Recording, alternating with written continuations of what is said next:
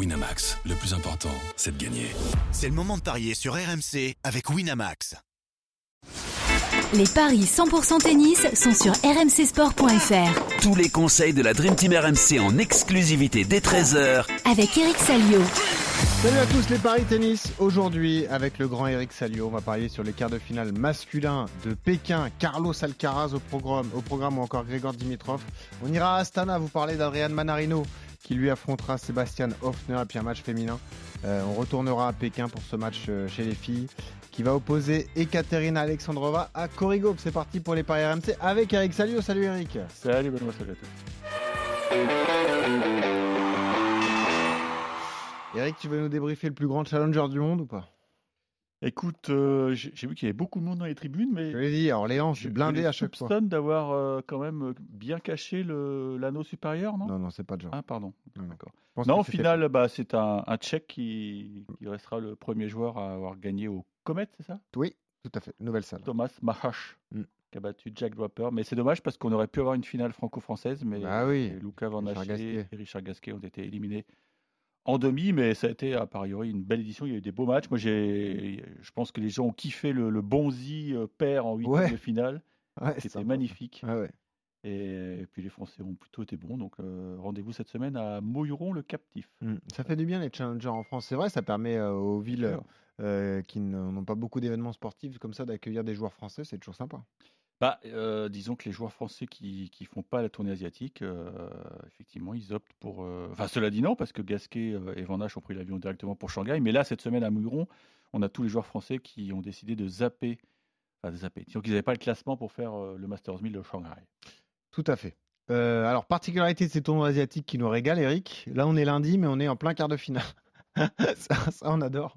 Euh, on a deux quarts de finale. Il y en a un qui est en cours. Alors, c'est pour ça qu'on n'en parle pas. Zverev Jari. D'ailleurs, je te donne le score à l'heure où on se parle. 6-1 Zverev, premier set. 7-6 Jari, deuxième set. On entame le troisième set, là, à l'instant. Zverev est toujours archi favori à 1,40 d'ailleurs. Euh, parlons de Carlos Alcaraz face à Casper Ruud, Eric. Évidemment, l'Espagnol est, archi favori à 1,12. Euh, c'est 6,50 pour Ruud.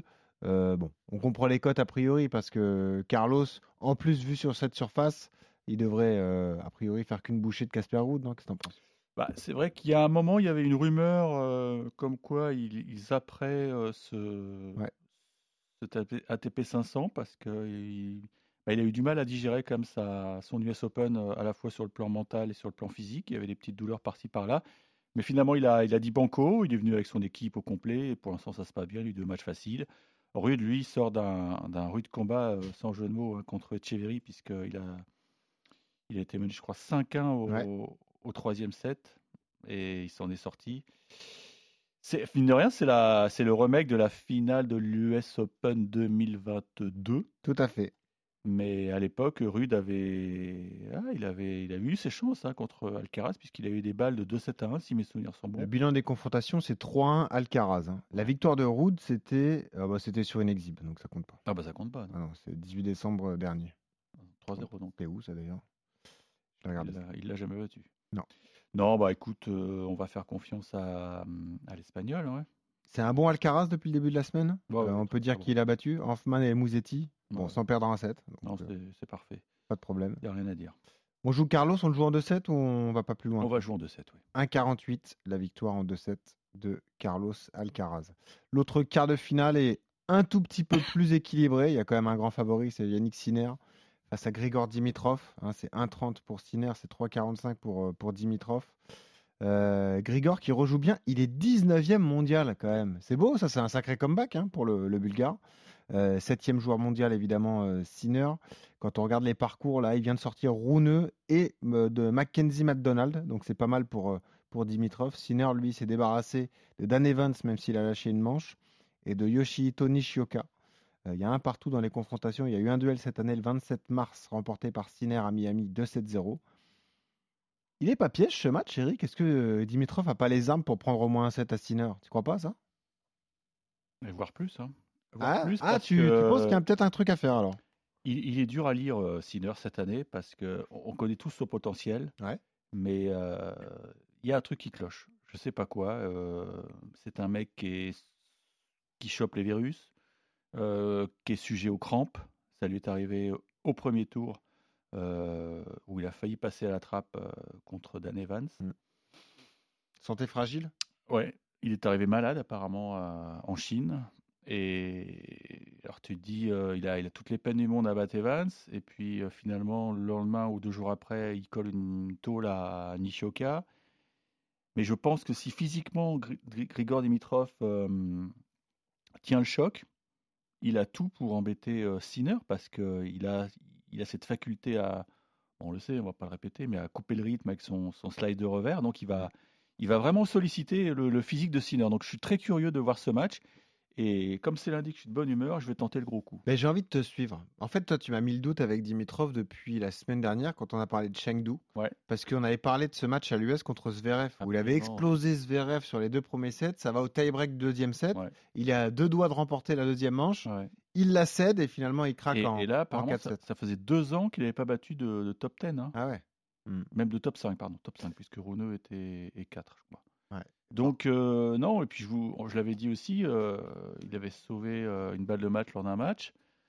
Donc, ce qui n'était jamais arrivé dans toute sa carrière. Donc, je sais pas, il y a un truc, il y a un truc qui se passe à Grégor. il est. on joue la cote. Il une nouvelle fiancée aussi, je crois. Ah bon? Oui, ça aide, ça peut aider. D'accord. Bah, ça aide pas tout le monde, hein, regardez ce qui se passe.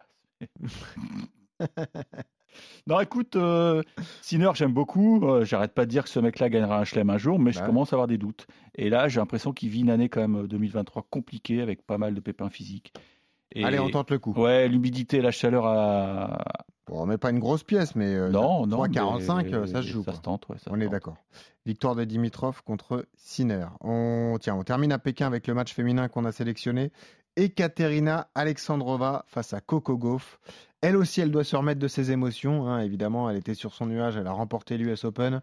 C'était le rêve de sa vie. Elle y est parvenue. Euh, elle n'a pas joué depuis d'ailleurs, elle reprend, elle reprend tout juste euh, Coco mmh. Gauff, si je dis pas de bêtises. Euh, elle est favorite forcément à 1,31. Alexandrova, elle est cotée à 3,45. Elles se sont croisées deux fois sur le circuit de la WTA. Une fois le 22 juin à Berlin, et c'est Alexandrova d'ailleurs qui s'est imposée 2-7-0. C'est toujours la question, Eric. Quand on est américaine, qu'on triomphe à domicile, comment on enchaîne, comment on termine la saison pour partir en Asie euh, C'est peut-être un peu délicat pour elle. Son adversaire, elle a déjà joué à, Tokyo notamment. Euh, elle a perdu au, troisième tour contre Pavlyuchenkova. Je sais pas pourquoi. Est-ce qu'il n'y a pas un truc à faire là aussi Tu vois? Se dire euh, attention quand même. Peut-être un match piège. Bah oui, oui, c'est bien sûr c'est un, un match piège parce que on l'a vu à l'US, Coco Gauff, elle n'a pas survolé les débats, elle a eu des matchs compliqués, mais bon, elle s'est imposée parce que elle avait un truc en plus, elle jouait à la maison, elle était poussée par les, les 20 000 spectateurs à une belle finale. Hein.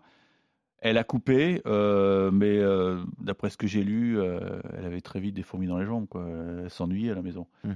Donc à tel point qu'elle s'est rajouté un tournoi en Chine la semaine prochaine, enfin dans 10 jours on va dire. Non, on est en, oui, enfin, dans, on est perdu. Après, on est perdu avec ce calendrier. Après Pékin, elle, reste en, Chine pour jouer un, un, autre tournoi beaucoup moins important, mais elle, elle a demandé et évidemment obtenu une wildcard. Donc, ce qui prouve que, bah, elle veut finir euh, la saison sur les chapeaux de roue. Et puis, tu te rends compte aussi que. À la WTA, je regarde le classement. Bah, elle est 3. Ouais, ouais, elle est Elle est 3, mais tous les points qui sont pris maintenant lui permettront peut-être à un moment de viser la place de numéro 1 mondial. Oui. Donc, euh, elle a raison de de profiter de, de sa forme, de, du momentum, comme on dit. Mmh.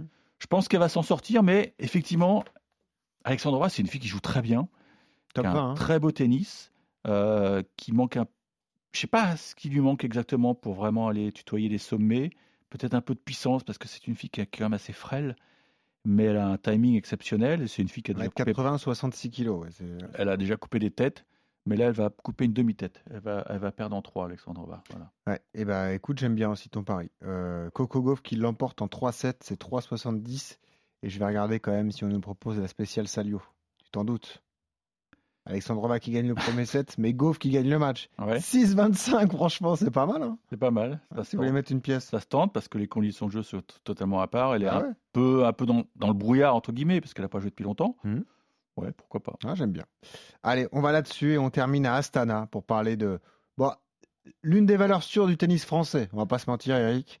Euh, Adrian Manarino euh, qui va affronter Sébastien Hoffner, l'Autrichien. Euh, c'est Mana qui est favori à 1,56. C'est 2,40 pour son adversaire. Il n'y a aucune confrontation entre les deux. Mana est 34e à l'ATP. Son adversaire est 58e. On regarde un peu le, parcours justement des deux hommes.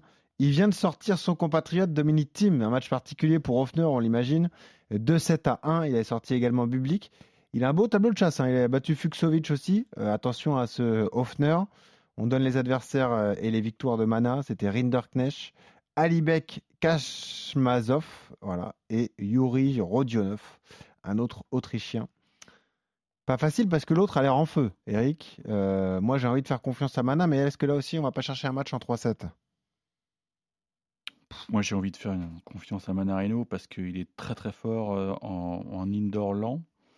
Et, le, match précédent contre Rodionov, il s'est passé un truc insensé.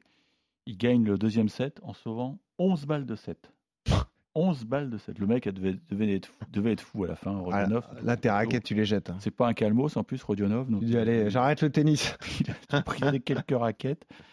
Non, c'est valeur sûre, tu as raison. Euh, garçon euh, qui fait pas de bruit, mais qui est, mine de rien, très ambitieux, puisqu'il nous l'a dit à l'US Open. 30, 34e joueur mondial. Ouais, et eh ben, il aimerait bien. Euh, top 30 Top 20. Ah, top 20 Ah oui, il aimerait bien être ah top 20 parce qu'il a son best ranking, euh, c'est, je vais te dire ça, mais dans peu de temps, mais à l'US, il nous disait que oui, il a été 22 quand même. Donc, euh, il, a raison, il faut se fixer des objectifs élevés.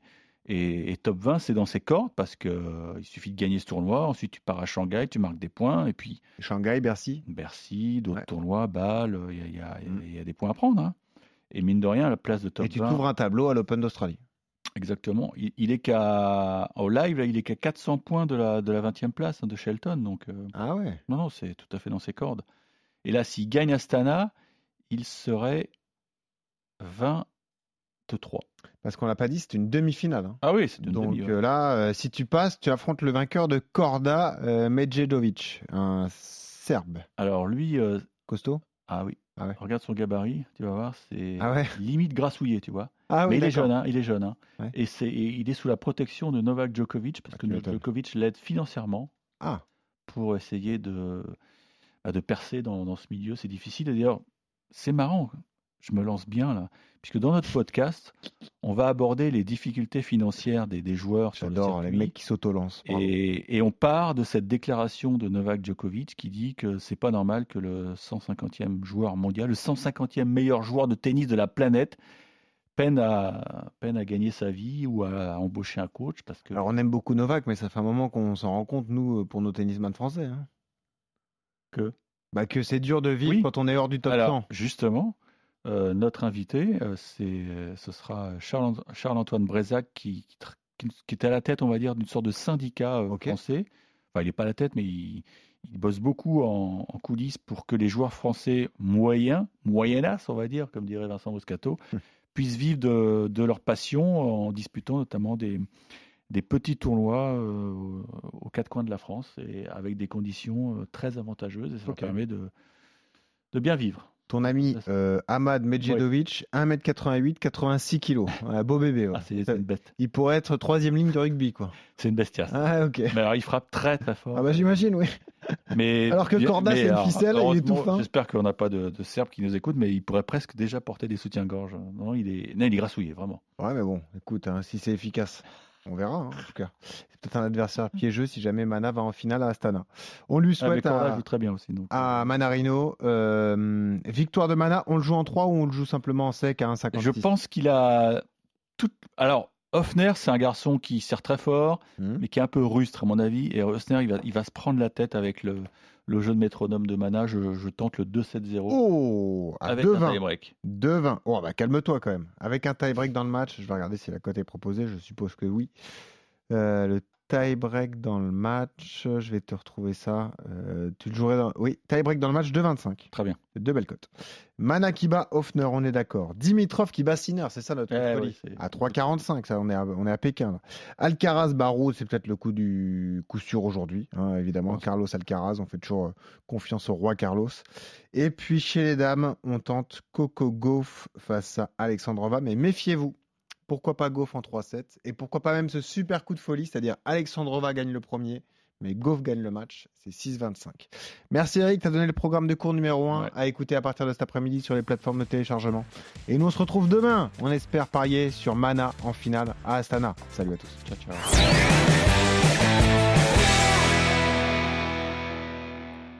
Winamax, le plus important, c'est de gagner. C'est le moment de parier sur RMC avec Winamax. Les jeux d'argent et de hasard peuvent être dangereux. Perte d'argent, conflits familiaux, addiction. Retrouvez nos conseils sur joueurs-info-service.fr et au 09 74 75 13 13. Appel non surtaxé.